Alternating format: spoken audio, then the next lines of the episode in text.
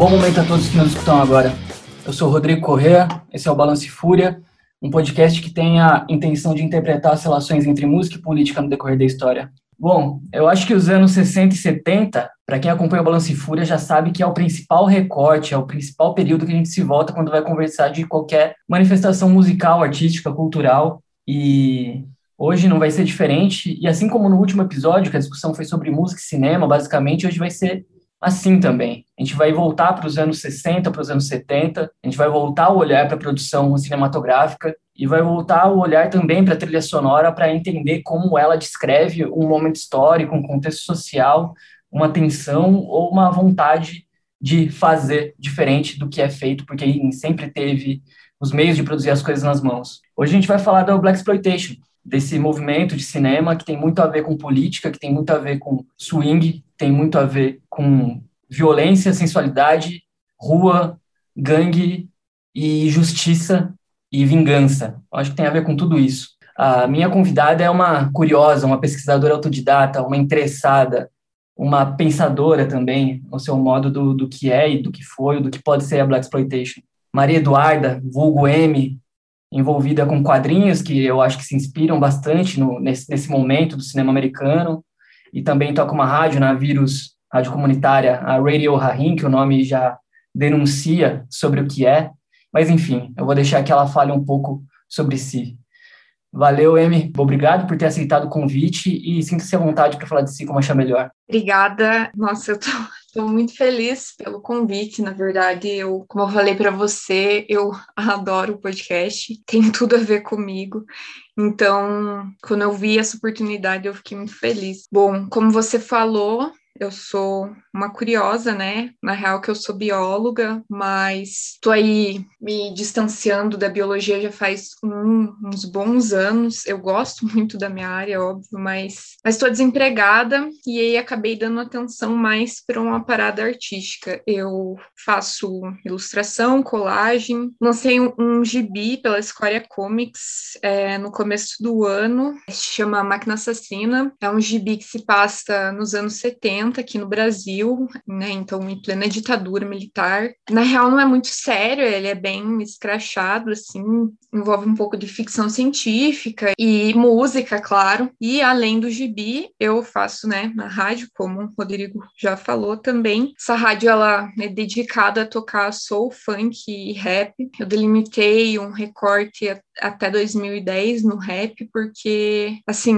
antes eu fazia até 1999, mas aí tinha muita coisa que eu queria explorar ali no começo dos anos 2000 e que às vezes eu abri uma exceção. E daí eu pensei em logo abrir para os anos 2000 de uma vez, mas ainda deixando o rap atual um pouco mais de lado, não porque eu não gosto, porque lógico que eu gosto, mas porque já tem bastante coisa para explorar, né? E acho que eu não daria conta. E aí, eu, nossa, assim, esses, esses dois temas Black Exploitation e rap e soul, né, no caso música, é, sempre tiveram muito presentes na minha vida, assim. Eu sou muito nova, eu tenho 22 anos e quando eu era criança, eu assistia muito Todo Mundo Odeia o Chris. E aí, cara, aquilo assim definiu quem eu ia ser quando eu crescesse, assim, sabe? Era, era, no final da minha infância e começo da pré-adolescência. Se não me engano, a primeira temporada era em 2009, eu tinha 12 anos,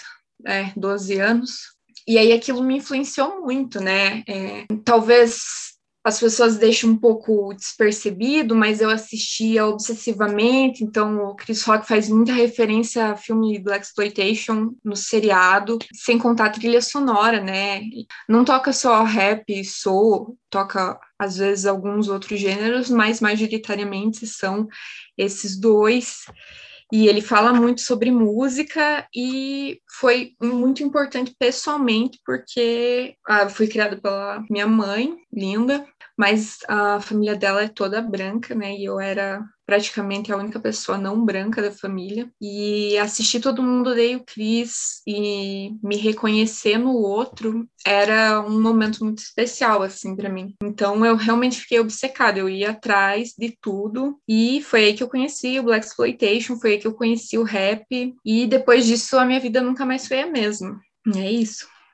Ah, legal, legal. Eu acho interessante ver o reflexo dessas coisas pós Black Exploitation, porque elas acabam ali nos anos 80, mas o seu desdobramento ele é infinito, assim, tanto que, bom, eu, eu não, não sou um pesquisador, não me aprofundei o suficiente no, na coisa da Black Exploitation para conseguir nomear, antes de pesquisar para esse episódio, onde começava e onde terminava uma coisa. Então, para mim, o Spike Lee, as primeiras coisas dele ali, o Ela Quer Tudo, Faz Coisa Certa, ainda estavam meio que nesse miolo, até eu descobri que não, que ele já é uma outra geração.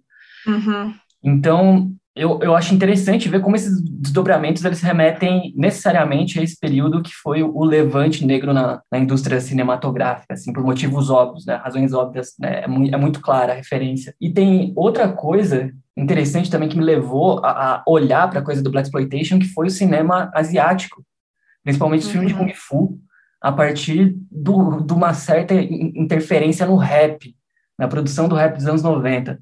Então tem um monte de coisa que se cruza na nossa trajetória e que, enfim, remonta para um lugar que parece que às vezes a gente já conhecia, né? Uhum. Mas, é, e é, a cultura oriental era muito popular, né, na comunidade negra nos Estados Unidos. E, e aí permeou todos os aspectos da cultura, né? Não, não tem muito como separar, mas era uma troca cultural muito grande. Tem aquele filme The Last Dragon, esse filme, cara, é perfeito. Não sei se já assistiu, mas é um filme protagonizado por um elenco negro, assim, já é pós-Black Exploitation, mas é sobre Kung Fu e é maravilhoso, simplesmente maravilhoso. Sim, acho que a gente está antecipando um pouco a conversa. Tem uma coisa é. que, que eu queria pontuar antes, que, pelo menos no meu caso, o olhar para a questão do Black Exploitation, para a cinematografia da coisa é recentíssimo, assim, para mim. Uhum. É muito uhum. recente. Primeiro porque eu não... O meu hábito de assistir filme, ele sempre foi muito aleatório, nunca foi sistematizado de ver os movimentos, ou os diretores, ou os períodos, sempre foi aleatório, disperso. E a primeira menção que eu tive em relação a isso foi quando eu descobri o, Kurt, o Curtis Mayfield, nem que foi por causa do Superfly, eu descobri os, as uhum. outras coisas do Curtis Mayfield. E eu trabalhava com um cara também, chamava Rodrigo, numa fábrica de cultura, e ele mencionou o Superfly para mim.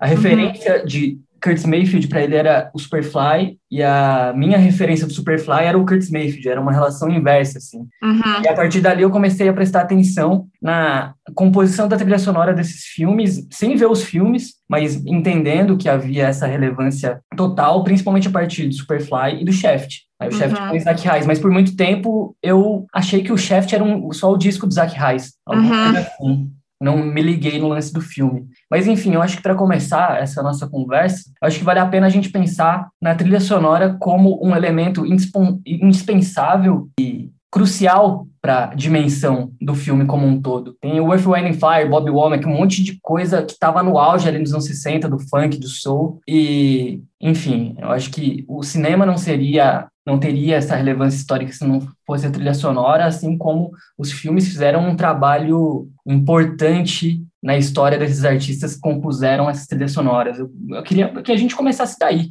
talvez pensando e falando um pouco da trilha sonora. Você, como alguém que vê os filmes e eu como alguém que não vejo, eu queria saber isso, basicamente, que você traçasse para a gente um pouco dessa relação da música com filme, desses artistas, desses filmes e etc. Ah, beleza. É, bom, o Curtis realmente foi muito importante até ali, né, no momento pré-Black Exploitation, ele já estava nas músicas dele levantando temáticas sociais, né, ele sempre foi muito expressivo politicamente, e a Nina Simone também, claro, o Gil Scott Heron, esses, esses cantores, eles tinham uma percepção muito apurada, assim, né, da situação do negro na América, na, na América não, né, nos Estados Unidos, mas lá ali nos anos 60 era uma coisa que estava começando a fervescer ainda, né? E ela vai estourar mais nos anos 70. Sobre você ter falado que você conhecia a trilha sonora e não os filmes, cara, isso aconteceu com muita gente, eu acho, porque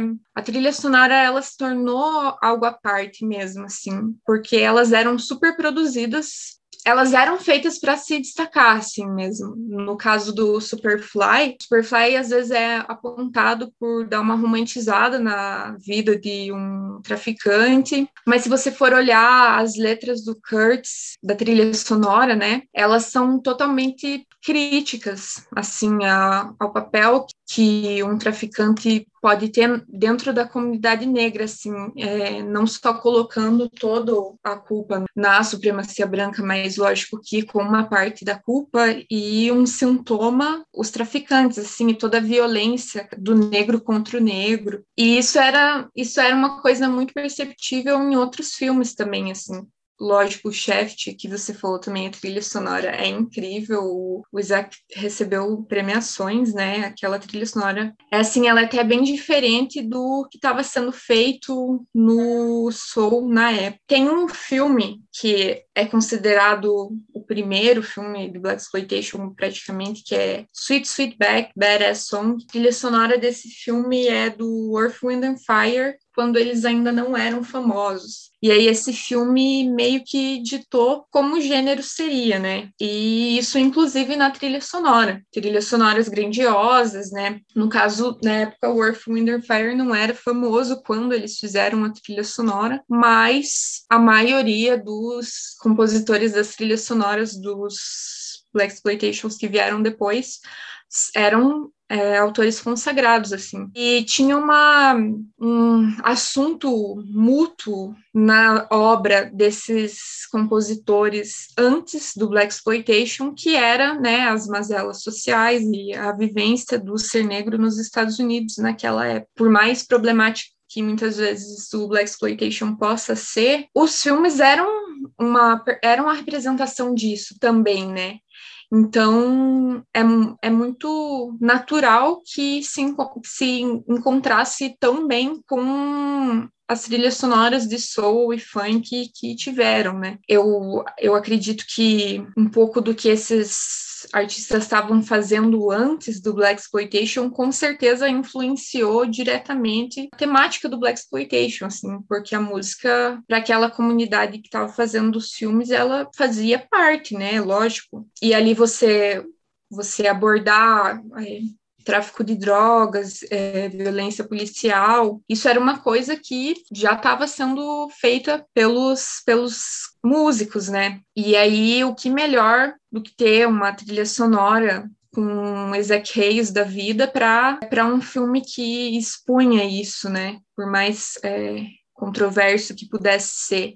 A trilha sonora também era boa parte do, do sucesso dos filmes majoritariamente os filmes faziam sucesso com pessoas jovens assim. Isso eu tô aqui chutando, mas eu devo imaginar que para muitas dessas pessoas eram primeiras vezes que elas estavam tendo contato com alguns daqueles cantores por serem mais novos. E cara, abre portas, né? Quando você começa a acompanhar o, o gênero assim, você começa a ver a influência em tudo, né? E na música, essa influência não parou no soul e no funk, né? Ela foi até para o rap, assim. Nos anos 90 teve meio que um revival ali de temáticas de black exploitation.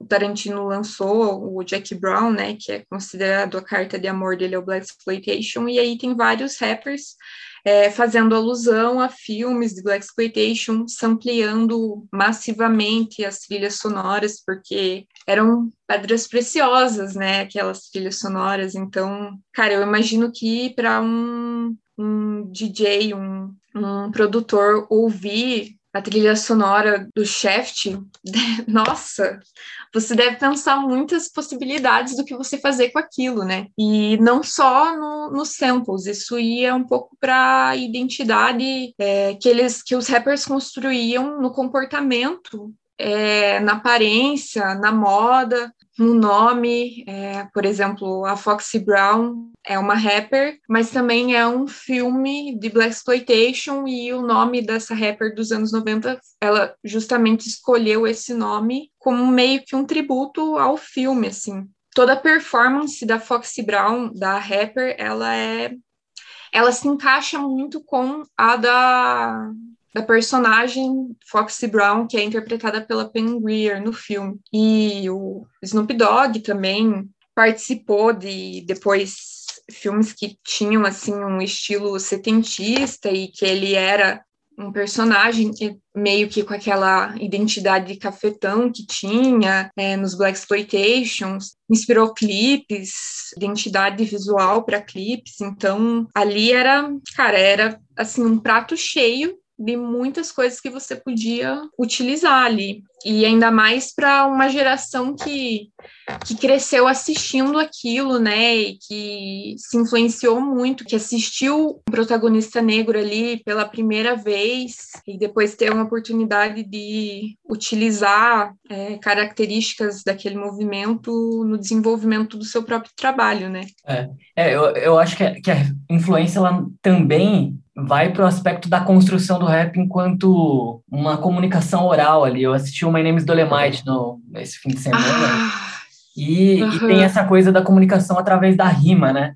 De como ele uhum. constrói as falas dele rimando. E, enfim, eu, eu peguei essa informação em algum lugar que eu não vou conseguir dar a fonte agora, mas na, nas batalhas de rima, assim, no, no, no Brooklyn, enfim, havia uma menção ao jeito do Lemite de se, de se rimar. Era uhum. o jeito do Lemite de se fazer, de se participar, de se de, de falar. Então tem até essa questão um pouco, se a gente pensar na, na importância para o rap, é quase que total, porque vai do elemento visual, passando pelos samples, pela, sei lá, pelos recortes de bateria, pelos samples da, de, de metal ou de, do zawá da guitarra ali, do shaft, até pela própria forma de comunicar a ideia de forma rimada e cadenciada, uhum. que é diretamente herdada do, do, do cinema. Isso é, é muito louco, assim. Cara, o Dolemite realmente é um filme muito popular, era entre os rappers, né, dos anos 90, e depois, lógico, tem até um, um clipe do Old Dirty Bastard que é, assim, total, pegamos cenas do Dolemite, assim, sabe? E ele, ele falando aquele jeito dele, rimado,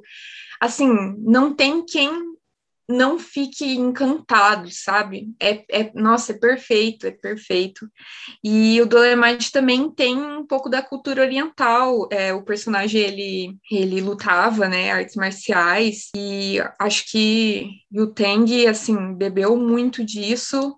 Não, não, lógico que da cultura oriental, mas dessa desse recorte de ser um, um indivíduo negro que aprecia ao máximo a cultura oriental e que quer lutar karatê, quer lutar kung fu, quer é, usar as roupas. Tem, tem, tem mais filmes, lógico, né, que tem um pouco de artes marciais, tem filmes que são só essa temática, mas enfim, essa do Dolemite eu lembrei agora. E, cara, ele é um personagem, assim, muito carismático, muito, muito, muito carismático. É um, é um dos cults do gênero, com certeza, esse filme, com certeza. É, o, o, original da época dos anos 70 eu não assisti. O que eu assisti foi o. O do Ed Murphy. É, do Ed Murphy, que tem o Snoop Mas Dogg. Mas é bem bom esse, né? Eu gosto uhum. também. É. O original, dá pra ver que ele tem um, um orçamento inferior a outros do Exploitation, tipo o Shaft. E às vezes as cenas são até um pouco picadas, assim. Mas pro meu gosto pessoal, esse, esse low budget, para mim, é o que deixa perfeito, na real. Sim. E vale a pena assistir, Rodrigo, é bem massa. É, eu vou procurar. E o, o, o Rudy Ray Moore falando é, é mais contagiante que o Ed Murphy. Uhum. É, legal. Esse negócio do baixo orçamento, fiquei pensando muito na questão do, ba do baixo orçamento da Black Exploitation e no período em que ele foi produzido. Principalmente nos anos 60, ao redor do mundo, teve a onda dos cinemas novos, né? Sei lá, na França, em Cuba, no Brasil, sei lá, o Cinema Imperfeito, o Cine Nouveau, Nouvelle enfim. Tinha onda dos cinemas novos mais nos anos 60 ao redor do mundo. Como eu não sou estudioso de cinema, me falta informação de um movimento que reverberou o suficiente para entrar na história como a novela Vague, sei lá, nos Estados Unidos, assim. Qual que era o cinema novo dos Estados Unidos? Eu não, eu não consegui, eu não pesquisei tanto também, mas não me veio à cabeça. Eu fiquei pensando o quanto a Black Exploitation talvez pudesse se encaixar nessa coisa do cinema novo, nessa ideia ou nesse espírito do tempo do cinema novo que estava eclodindo no mundo todo, propondo uma outra forma de se fazer cinema, com outras pessoas no centro do debate, propondo outro cenário, propondo outros embates, e também com esse negócio do orçamento limitado, da pouca grana, que é algo que parece ser recorrente, que foi recorrente né, nas produções de Black Exploitation. Talvez o que eu esteja falando não tenha nada a ver, mas quando eu, eu li um pouco mais assim sobre como as coisas nos anos 70 eram produzidos e esses filmes do, da Black Exploitation e tal, me chamou a atenção não só o aspecto político que estava ali, inerente à coisa, e também é uma coisa inerente aos cinemas novos do mundo, a, como a questão do orçamento, do improviso, da, das limitações técnicas e tudo mais, e que isso era quase que um elemento estético que contribuía para a forma da coisa. Então eu fiquei pensando muito nisso. Seria o Black Exploitation uma das faces, talvez, do cinema novo americano? Porque o cinema, o cinema americano ele tem uma crise ali depois dos anos 50, né? Então os anos 60 fica meio de bode assim e o boom vem, a, a grande popularização vem nos anos 70 de novo. Então tem um pouco disso. Mas enfim, eu posso estar viajando se tiver algum ouvinte que domine esse assunto pode me confirmar ou ignorar a minha fala, mas é uma coisa que me veio à cabeça. Eu achei muito muito interessante isso. E tem também um, um outro aspecto da, da Black Exploitation que ele, apesar de vir com uma intenção de trazer o, o negro para o protagonismo da coisa, que ele sempre foi excluído ou colocado em papel secundário ali no cinema americano, ele também foi vítima de críticas, né, do, do próprio, de, de, próprio, dos membros da, de, do movimento negro mais antigo norte-americano e também dos críticos de cinema. Eram críticas diferentes, né? Mas essas críticas uhum. haviam tanto por às vezes reforçar um, um estereótipo que eles consideravam inadequado e que ali e que reforçava uma condição de alienação por parte dos movimentos negros, quanto por parte dos críticos de que aquilo não era bom o suficiente, né? Uhum. Eu, eu, não sei se você chegou a, a, acompanhar, viu alguma coisa a respeito da, da, dessas críticas de ambos os lados, porque uhum. também me pareceu algo interessante. Então, eu tenho é, duas coisas principais para falar sobre isso. A primeira é que também não sou uma estudiosa do cinema, mas eu tenho para mim que o Black Exploitation se encaixa mais naquele gênero de filmes exploitation que tinha, tipo Grindhouse, que você pegava, que era, era basicamente esses filmes com orçamento baixo, assim, os filmes B, que exploravam um, um determinado nicho. Tem tem tipo filmes exploitation de motoqueiros, é, tem aquele, tem só de motoqueiras. Me veio na cabeça aquele Faster Pussycat Kill Kill Kill é um filme exploitation. E aí eu acho que o Black Exploitation vai mais nessa nessa pegada assim, que era uma, uma coisa mais tosca assim. Lógico que teve Black Exploitation que foi de grandes produtoras, né, que foi outros que foi uma pegada bem experimental, bem mais assim é, detalhista, é, mas não cheia de entre aspas defeitos, porque, né, não são exatamente defeitos, mas, mas enfim. E sobre essa contradição, cara, agora, agora eu acho que é onde começa bem um, assim, uma discussão acalorada, dá pano para manga isso. É, primeiro eu gostaria de falar que assim como tudo na vida, né, nada é preto no branco. As coisas têm nuances diferentes, não é 8 ou 80, né? Então, eu acho que é, não tem como você querer colocar o Black Exploitation somente como um vilão, nem somente como um herói, assim, porque teve várias falhas e também teve acertos, teve pontos positivos. E os dois aconteceram simultaneamente. Eu acho que essa contradição que é interessante de se ver, assim. Aí, entrando um pouco mais profundamente nisso, né, ali, antes de, do Black Exploitation, era muito comum você ser retratado é, atores negros em posições, assim, totalmente subordinadas a uma narrativa branca, com papéis só de empregados, faxineiros, não que tenha algo de errado com essas profissões, lógico, mas era aquela coisa, aquela mentalidade de que é só esse é o tão alto que vocês vão chegar, assim, né? Ou ir um pouco antes, né? Até mesmo pessoas brancas pintadas é, de preto, marrom e batom vermelho para simular como se elas fossem negras e ali representações totalmente animalescas e, e, problemáticas assim. E aí eu também gostaria de ressaltar que às vezes você escuta as pessoas falando que blackface não faz parte da história do Brasil, que isso é o um movimento negro querendo importar uma questão dos Estados Unidos, mas que isso é um total absurdo. Até poucos anos atrás a gente tinha blackface na TV aberta em programas de humor. Então, assim, não é só uma coisa dos Estados Unidos, né? Talvez esse humor tenha sido importado dos Estados Unidos, daí sim, mas agora querer dizer que não, né, não acontecia aqui é outra coisa. E aí, dentro dessa representação mais problemática que tinha é, das pessoas negras, eu gostaria de levantar alguns estereótipos mais comuns que se tinha, especificamente das mulheres negras, para desenvolver a questão do black exploitation e das problemáticas do black exploitation depois. Então, um estereótipo é, bem comum o termo que eles usavam era mami, que era tipo uma mulher negra mais velha, assim,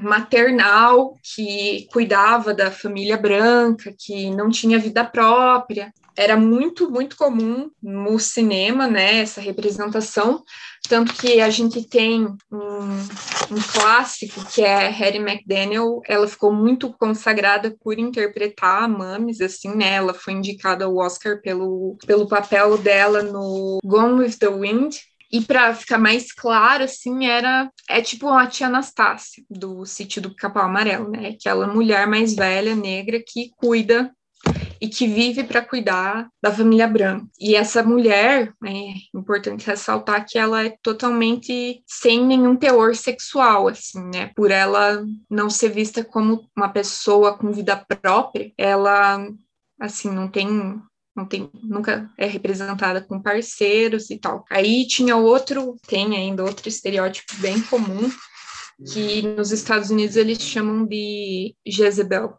que é da mulher negra extremamente erotizada e animalesca, né, como era colocado, porque era subentendido que essa mulher, por ela ser negra, ela tinha um apetite sexual, assim, insaciável. E esse estereótipo, ele foi usado para justificar a violência que era cometida contra as mulheres negras, né, tanto no período da escravidão quanto no período posterior à escravidão.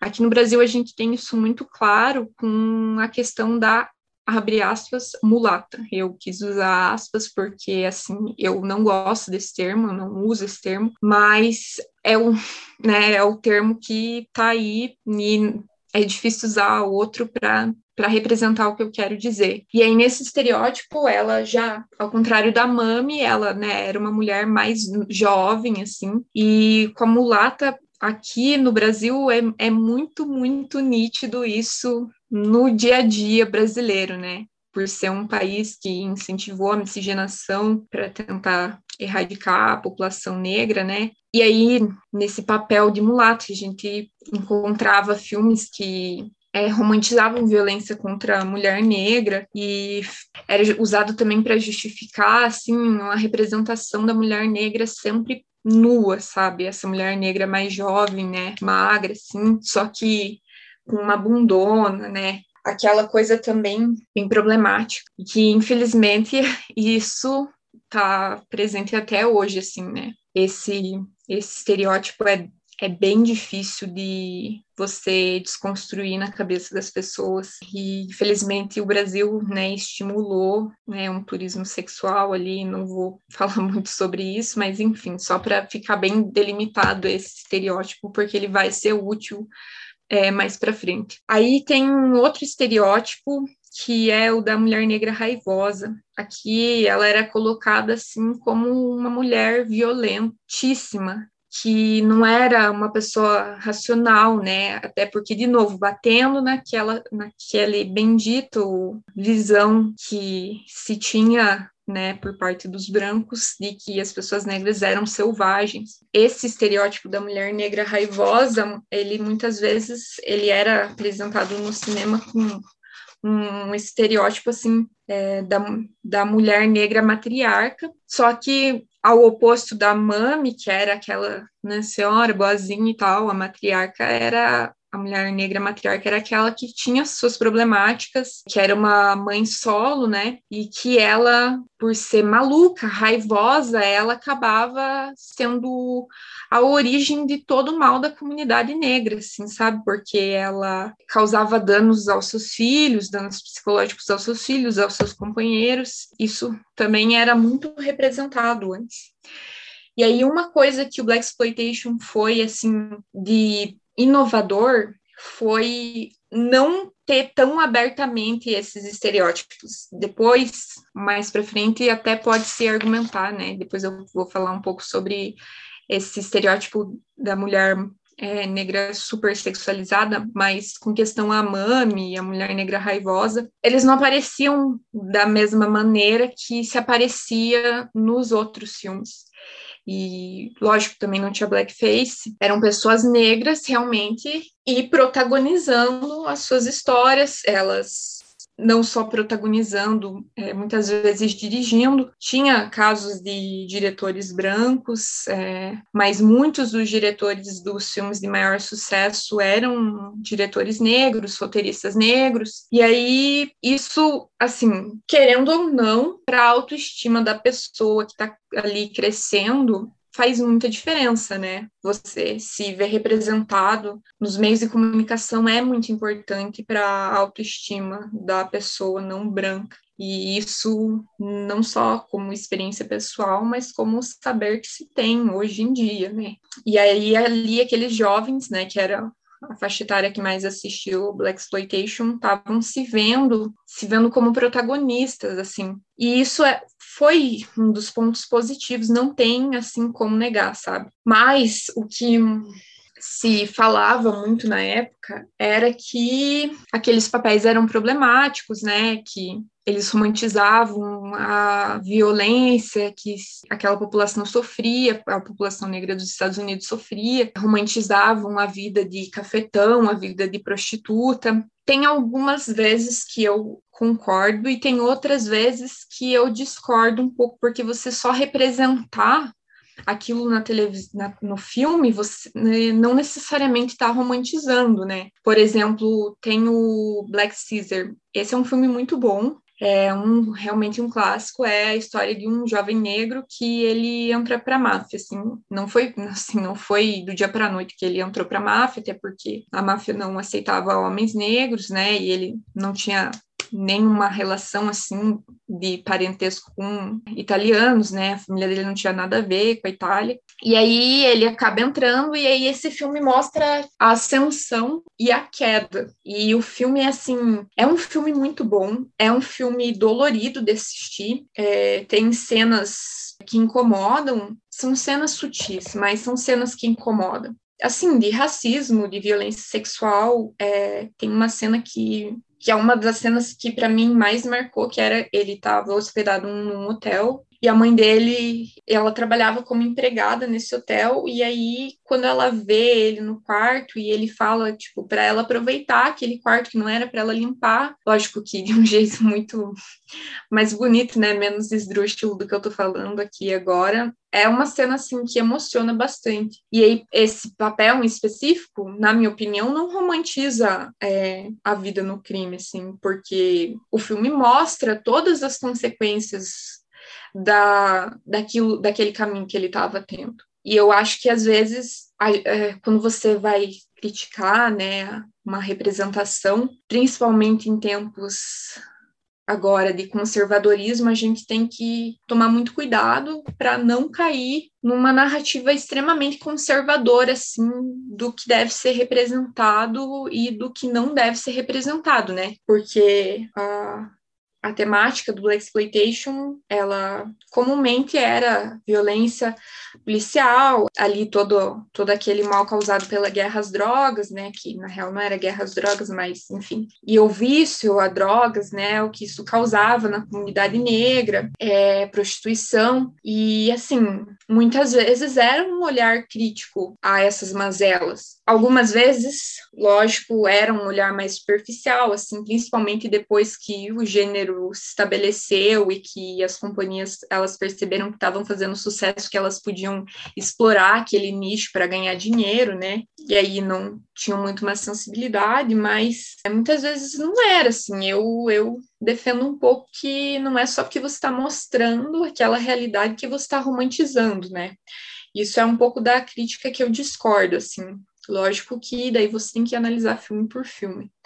Mas no grosso eu acho, eu acho isso. E aí, na questão da mulher negra, fica fica bem claro assim que nos filmes protagonizados é, pelos homens, elas tinham um papel na maioria deles, bem secundário, assim, né? Foi criado todo um, ali uma mística em cima do homem negro, protagonista do Black Exploitation, ele tinha aquelas atitudes é, machistas, né? Ele não se envolvia afetivamente com nenhuma mulher, além do amor que ele sentia pela própria mãe. Todas as, as mulheres que apareciam normalmente eram só ali é, sexo, às vezes acabavam cometendo violência sexual contra mulheres, mulheres negras mesmo. E uma coisa que se diferenciou dessa narrativa foi os filmes protagonizados pelas mulheres, com um grande destaque para Pam Grier, né?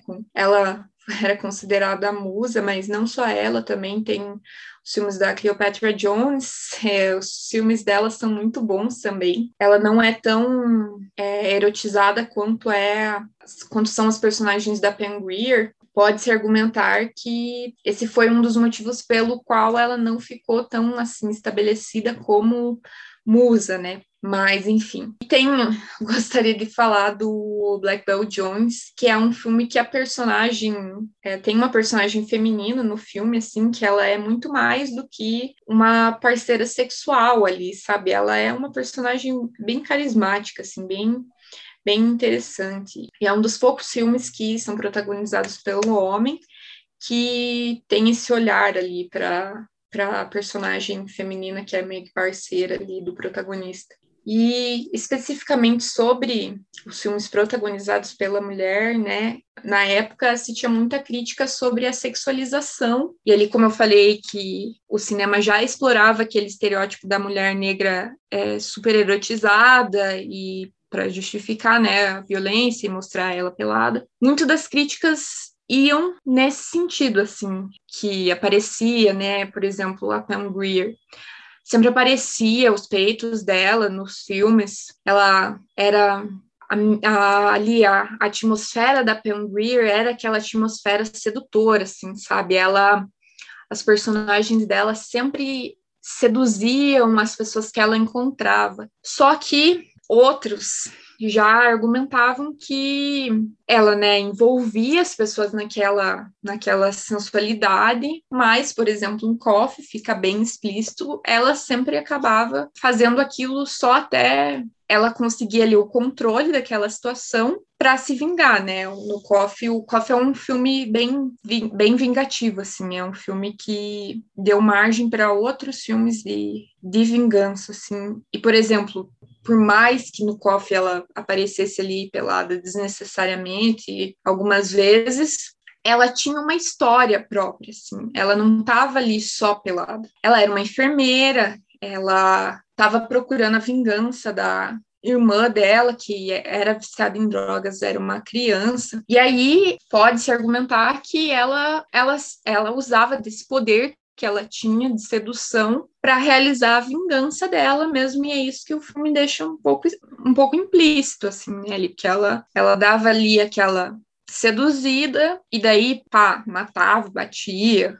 No outro filme dela que ficou bem famoso, que é o Foxy Brown, isso também acontece, mas o Foxy Brown, ela já sofre um pouco mais, assim, violência sexual, tem Foxy Brown, essa eu gosto do filme, mas essa é uma parte assim que não me agrada muito, que é a personagem dela, ela ela sofre múltiplas vezes estupro. Só que lógico que isso não é mostrado assim, né? É só você você entende que aquilo tá acontecendo, mas não fica mostrando ali. E aí tinha quem falasse que aquilo foi um gatilho para para radicalização política dela no filme ali, porque aí a partir daquela série de acontecimentos ela acaba se reunindo com uma organização ali negra e buscando uma, uma vingança maior do que a que ela tinha hum, de primeira memória, assim.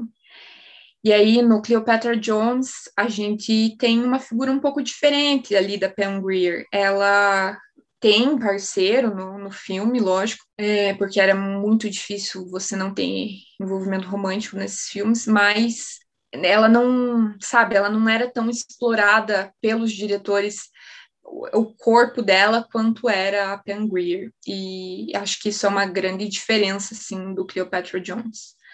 Mas o fato da Pam Grier ter feito tanto sucesso, assim, e ser uma mulher negra ali num, é, num cenário que antes ela não tinha abertura para se interpretar como protagonista, isso com certeza fez toda a diferença e abriu muitas portas para outras narrativas depois disso, né?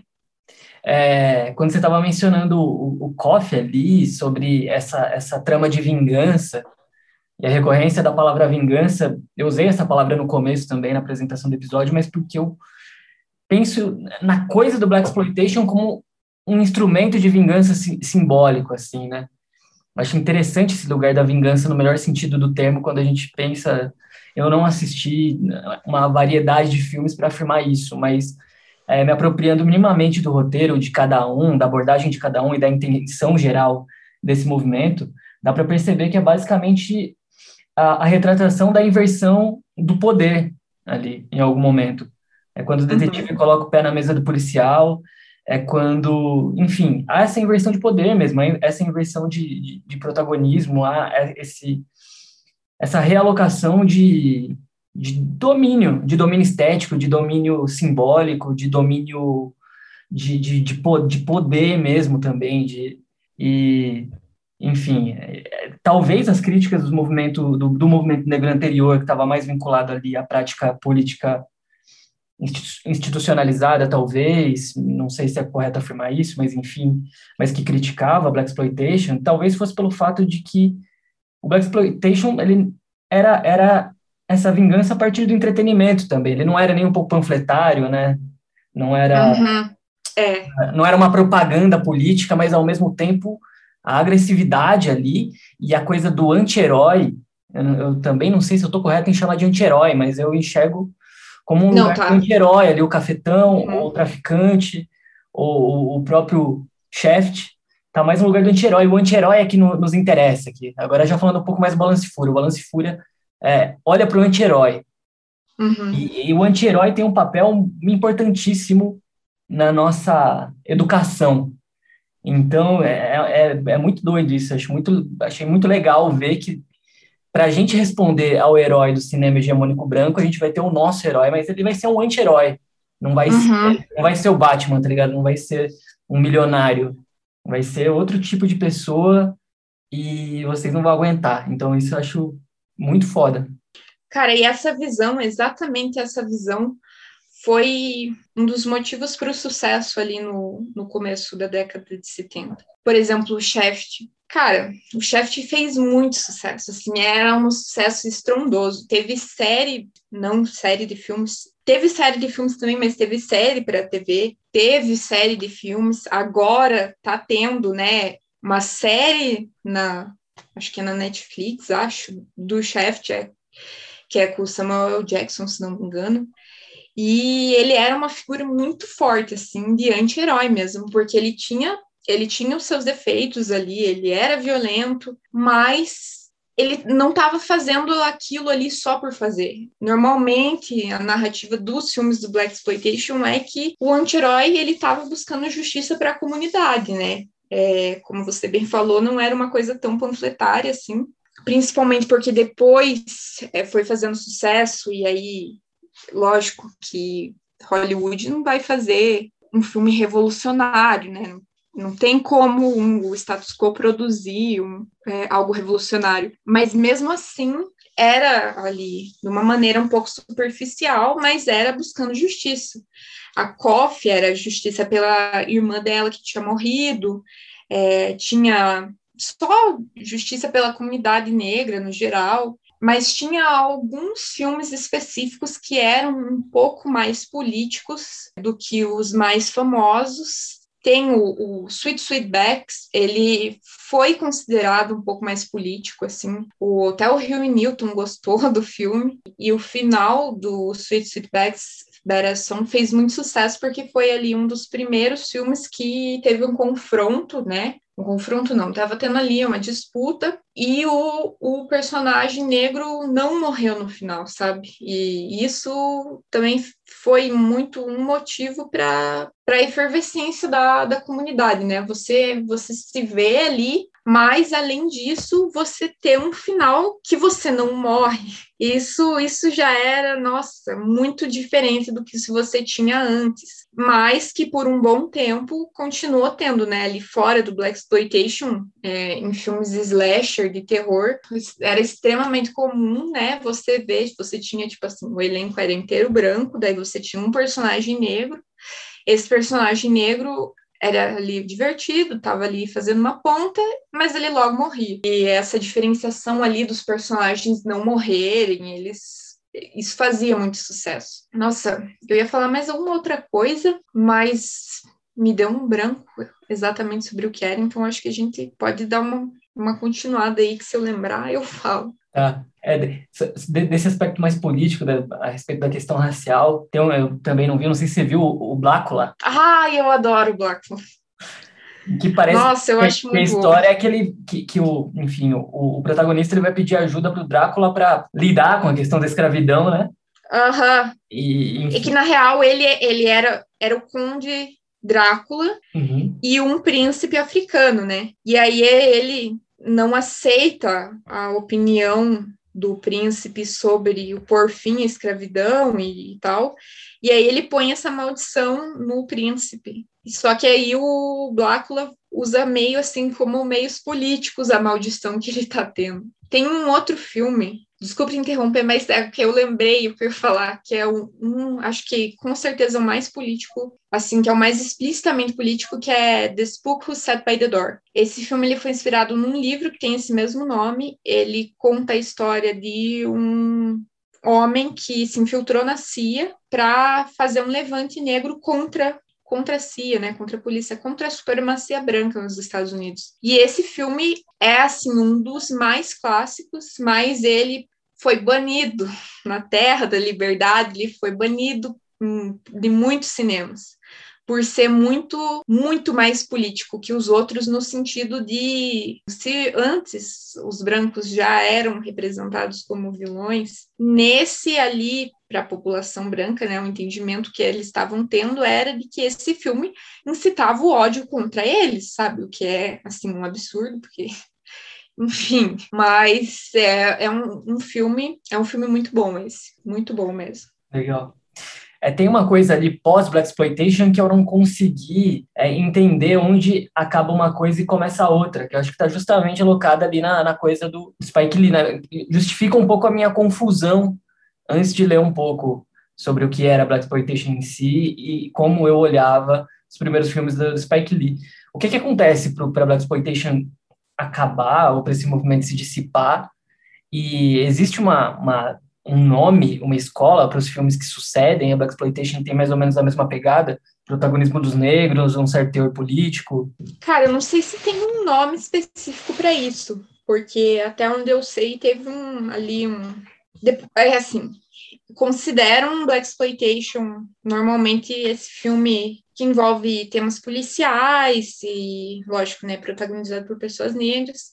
A maioria dos filmes que tinham essa fórmula e essa estética eram até eram, eram durante os anos 70. E aí eu imagino que assim uma década inteira de você vendo filmes dessa fórmula, chega uma hora que aquilo satura, né? Tipo assim, você já contou um milhão de vezes a história lá do cafetão buscando vingança, do detetive buscando vingança, do policial que se revoltou contra a polícia porque descobriu que a polícia era, né, corrupta ou enfim.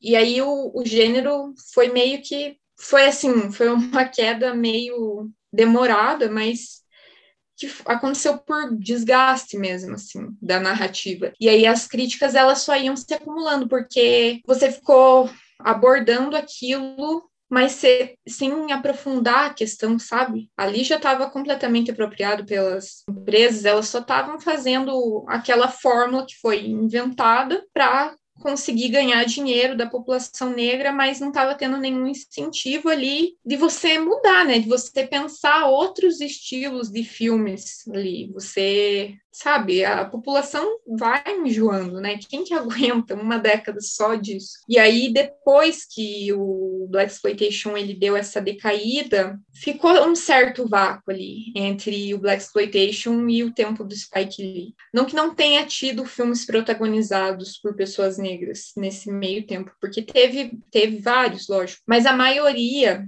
era comédia. Isso é uma coisa que muito se fala, porque assim, eles queriam, né, o Ed Murphy. Tava fazendo sucesso ali, né, nos anos 80, tava fazendo sucesso filmes de comédia com o Ed Murphy, o Ed Murphy ali. Eles queriam outros Ed Murphy, sabe? Você, é outra pessoa que vai fazer um papel exatamente igual o Ed Murphy, mas não é o Ed Murphy. Ali é, é porque, de novo, pensa-se pensa naquilo de assim, nossa, nós temos essa fórmula que está fazendo sucesso, vamos reproduzir ela em massa, sem aprofundar em absolutamente nada a história, né? E aí, por isso que o Spike foi um grande marco, assim, né? Porque ele conseguiu trazer uma abordagem completamente diferente do que estava sendo feito na época ali. Teve a Cor Púrpura, que também foi é, dos anos 80 e que tem uma abordagem bem diferente do, dos filmes de comédia que estavam tendo, mas o que realmente ganhou mais destaque foi o Spike.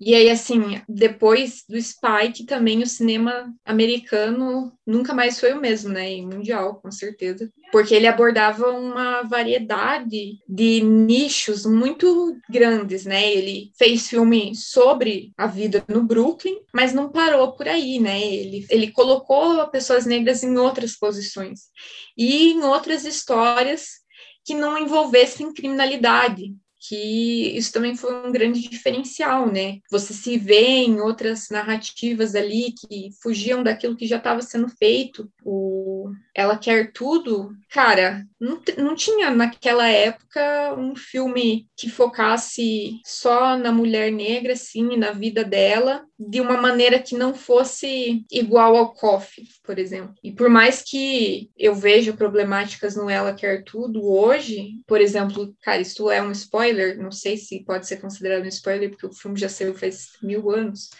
mas tem uma cena que ficou bem assim problematizada, que é uma cena de estupro no Ela Quer Tudo, e que o filme parece não perceber que aquilo foi um estupro, sabe como? Mas que para você assistindo isso em 2021, você tendo total contato com os debates feministas, aquilo claramente foi um estupro, porque ela não queria e ela é coagida pelo parceiro, mas não é aquela coisa assim, nossa, vou te espancar e daí você caiu na cama, sabe? É um negócio assim, é. aquele de ficar insistindo, ficar insistindo. E eu, eu realmente acho que talvez ele não tenha percebido na hora, eu não sei, mas eu sei que depois ele fez a série, né? Se redimiu daquela cena, mas enfim, para a época esse filme foi bem importante e ainda é bem importante hoje, né? E aí essa e aí o que eu queria dizer mesmo era esse vácuo que teve entre o cinema negro tentar se encontrar no pós Black exploitation para além do humor, né? É, eu falei anteriormente do filme The Last Dragon, é um filme de humor também, é um filme assim que explora artes marciais e tal, mas também tem um humor bem forte. Daí tem, tem um outro filme que é dos irmãos Wayans, que se chama I'm Gonna Get You Sucker. E é um filme assim que dá uma tirada de sarro nos Black Exploitation. Esse filme eu acho, eu acho esse filme genial, porque, cara, ele é, ele é muito assim bem satírico. E isso nos anos 80. Ele dá umas tiradinhas de sarro assim do gênero e aquelas aquela visão que o Black Exploitation deu para os cafetões e as suas roupas e até o ator que me fugiu o nome que fazia muito Black Exploitation, que é o doc do Chris, ele fez vários do Black Exploitation, ele tá nesse filme e ele tá assim super se satirizando nesse filme. E esse filme eu acho, nossa, maravilhoso. Mas essa questão com o Ed Murphy era uma questão muito forte, sabe? Eles queriam enquadrar todo ator negro no nicho do Ed Murphy ali. E aí o Spike revolucionou muito isso por ter apresentado outras vias que não eram nem a comédia que o Ed Murphy estava fazendo e nem a temática violenta do Black Exploitation. Uhum. É, tem uma coisa também que é a centralidade que a música assume na maioria das produções do, do Spike Lee, né? Uhum. Que, enfim, que era ali um, um dos vetores da Black Exploitation. O Spike Lee parece que isso tomou um lugar de novo de, de centralidade, principalmente no Faz Coisa Certa. Tem essa coisa que uhum. dialoga com outros elementos da, da, da comunidade, da cultura ali, e é bem legal. E o lance da trilha sonora, eu acho que o Shaft ele saiu antes do filme, né? O disco saiu antes do filme, se eu não me engano. Cara, eu acho que sim. E, Porque eles que... tinham essa ideia de fazer duas coisas meio separadas, sabe? Uhum. É, é, e era justamente para servir como uma propaganda do filme. E é uhum. louco como mesmo depois de, sei lá, 40 anos, ainda o disco é a propaganda do filme, de alguma forma. Ainda o Sim. Superfly é a propaganda, o do Kurt, do Kurt Mayfield é a propaganda do Superfly, o filme. O Shaft, do Isaac Hayes, é, o, é o, a propaganda do Shaft filme. Ainda assim, tipo, é, é uma fórmula ou uma estratégia que não só funcionou, como esse apelo ainda é real, ainda é real esse, essa abordagem, do, pelo menos foi comigo, assim. Então, é outra uhum. coisa que eu achei interessante assim, de, de, de, trazer. Eu também conhecia a trilha sonora do Shaft antes do filme. O Superfly não, mas a trilha sonora do Shaft sim. E realmente acho que acho que era isso mesmo, assim, nesse, essa propaganda rolava muito e até, por exemplo, para quem estava ali no meio do rap e acabava descobrindo a trilha sonora para utilizar, né? E daí acabava mostrando essa trilha sonora para ali para um grupo de pessoas que nunca tinham ouvido falar. E daí as pessoas cara as pessoas quando elas gostam elas vão pesquisar né? Vai indo atrás você quer saber você quer saber de quem são esses quem são esses é, é, quem são essas referências que os seus ídolos estão fazendo né? Então a música funciona muito sim como uma propaganda. Emi, a gente já tem uma hora e dez de conversa eu acho que para a gente e pensando coisas mais próximas da nossa experiência, o que que vem depois dos anos 80? O que que, o que, que vem depois do Spike Lee? O que que o cinema negro é, apresenta para a gente como reflexo dessa Black Exploitation? Você mencionou Todo Mundo Odeia o Chris, é muito louco que isso pode surpreender algumas pessoas, né? Porque é uma série mainstream, não sei o quê, mas é, uhum. tá ali. O que é mais que a gente pode pegar que às vezes a gente consumiu e nem sabe e tem influência direto de um movimento ali dos anos 70, que tem um, uma, um, um, rescaldo político, tem um rescaldo estético com uma proposta diferente, que revolucionou o cinema, enfim. O que, que você... Cara, olha, eu posso te dizer que eu não, não conheço muitas coisas, assim, dos anos, sei lá, dos anos 2000, dos anos, do final dos anos 90, eu conheço algumas coisas. No caso, todo mundo deu o Cris, nossa, bebeu muito, né, dessa fonte. Esse cara, esse, o Doc, né, como eu falei, ele era um ator do Black Exploitation. Cara, tem, inclusive, tem um episódio do Todo Mundo Deu o Cris no Halloween que o Doc não tá fazendo o Doc, é o ator, mas ele tá fazendo alguém que no, na dublagem eles referem como formigão e que parece muito um, um cafetão assim um Black Exploitation, mas enfim. Cara, tem, tem uma coisa bem aleatória, mas que tem que é uma série As Visões da Raven, também tem referência ao cinema Black Exploitation nessa série, que é uma série para criança também, assim. Acho que as produções dos irmãos Wayans é, pincelavam um pouco nisso, mas, mas pela música do que pela identidade visual, mas exceto esse I'm Gonna Get You Sucker, que alguns dos irmãos Wayans atuam e tal, e é total sátira assim do exploitation. Tem depois no mundo dos quadrinhos tem um pouco disso, né? Assim, tem um quadrinho chamado é, Aphrodisiac. É um quadrinho que foi lançado recentemente, mas é totalmente na atmosfera do exploitation, assim. E eu acho que a, atualmente está tendo um certo, uma certa retomada, assim. É, como as coisas elas são cíclicas, né? A moda dos anos 70 tá voltando. E aí, quando você a partir do momento que você tem a moda, você vai, vai acaba vendo algumas, algumas ideias que eram propagadas, né? Música, filme. Aí tem, daí fizeram o filme do Dolemite, né? Com Ed Murphy, acho que é de 2019 o filme, né? Tem a minissérie do Watchmen, a personagem principal, não sei se você já assistiu essa minissérie, mas é muito boa. É, a personagem principal, quando ela era criança, ela era viciada num Black Exploitation ficcional, assim, é um filme que não existia na vida real, mas era claramente um Black Exploitation, e aí ela se, ela depois ficou adulta, né, ela combate o crime no mundo do Watchmen, é, ali de anti-heróis e tal, e ela se veste totalmente assim inspirada na personagem do filme de Black Exploitation que ela adorava. Então acho que ultimamente está tendo uma retomada assim, né? Agora uma coisa um pouco mais mais antiga ali no começo dos anos 90, eu acho que as pegadas eram um pouco mais sutis, tipo a temática do gueto, tipo Boys in the Hood explorava mais ou menos o assunto que o Black Exploitation explorava, mas de uma maneira diferente, né? Boys in the Hood é, é um filme é um pouco mais é, tenso, assim, é um filme que até você, eu, por exemplo, chorei assistindo, é um filme, assim, mais mais denso que os filmes do Black Exploitation e abordava uma temática parecida. The Last Dragon, que é dos anos 80, é bem assim, dá para ver que também super bebeu na fonte do Black Exploitation, principalmente os Black Exploitation é, de artes marciais, mas de um jeito diferente, né? Eu acho que toda vez, cara, assim, influenciou muito, né? Toda vez que você tinha um protagonismo negro ali, de, de algum modo, eu acho que foi influenciado, sabe? Porque Black Exploitation abriu muitas possibilidades para o que se fazer no cinema. E muitos, muitos diretores cresceram assistindo, né? Então, assim, acho que ali no inconsciente fica, não tem, não tem como fugir disso. Mas isso é achismo meu, né? Uhum. Não, mas tá ótimo.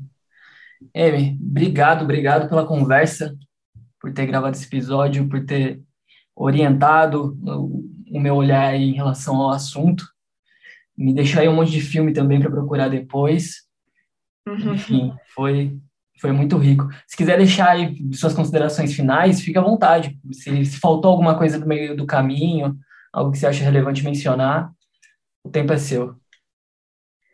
Olha, cara, eu acho que o que eu tinha pensado para falar, eu falei, assim, acho que talvez, assim, eu acho que quando a gente olha para o Black Exploitation hoje, em 2021, essa geração, a gente a está muito acostumado, assim, a ter um olhar muito condenatório com tudo, né? Assim, lógico que eu não estou querendo dizer que é para você passar pano, mas eu acho que você tem que ter um cuidado ao olhar o Black Exploitation, você tem que ter um distanciamento. Você não pode assistir achando que é, as discussões que você tem em 2021, elas estavam acontecendo nos anos 70, porque por mais que se falasse muito da questão racial, da questão de classe, ainda eram um pouco, um pouco assim, um pouco diferentes do que se tem hoje em dia, sabe? E eu acho que eu acho que é, isso é bem importante, assim, você ter um pouco esse distanciamento quando você vai assistir um black exploitation e analisar ele. Eu acho que, lógico, que sempre você tem como fazer críticas, mas não, não, não presumir que o que você tem de discussão em 2021 você tinha lá. Legal, valeu mesmo. E esse episódio deixou a, a brecha aí para eu convocar se tiver algum ouvinte que sabe dessas relações entre a cultura chinesa ou oriental no geral e a comunidade, as produções da comunidade negra-americana dos anos 70 para cá, tem, muito, tem coisa do cinema chinês que bebia no, no Black Exploitation, o contrário também. Isso uhum. é muito louco, a trilha sonora do Shaft sendo aplicada em outros filmes de Kung Fu chineses, assim. E tem também a coisa do rap, né? O Tan Clan, a Full Ha, o, o Dead President tem uhum. uma obsessão com, com o Bruce Lee e, e, com o Kung Fu também, com as artes marciais. O partido, próprio Partido dos Panteras Negras e a orientação maoísta é, uhum. é um cruzamento que não acaba. Tem que ter um episódio sobre isso. Sim, tem que ter um episódio sobre isso. Acho que é isso. Obrigado, Amy. Obrigada.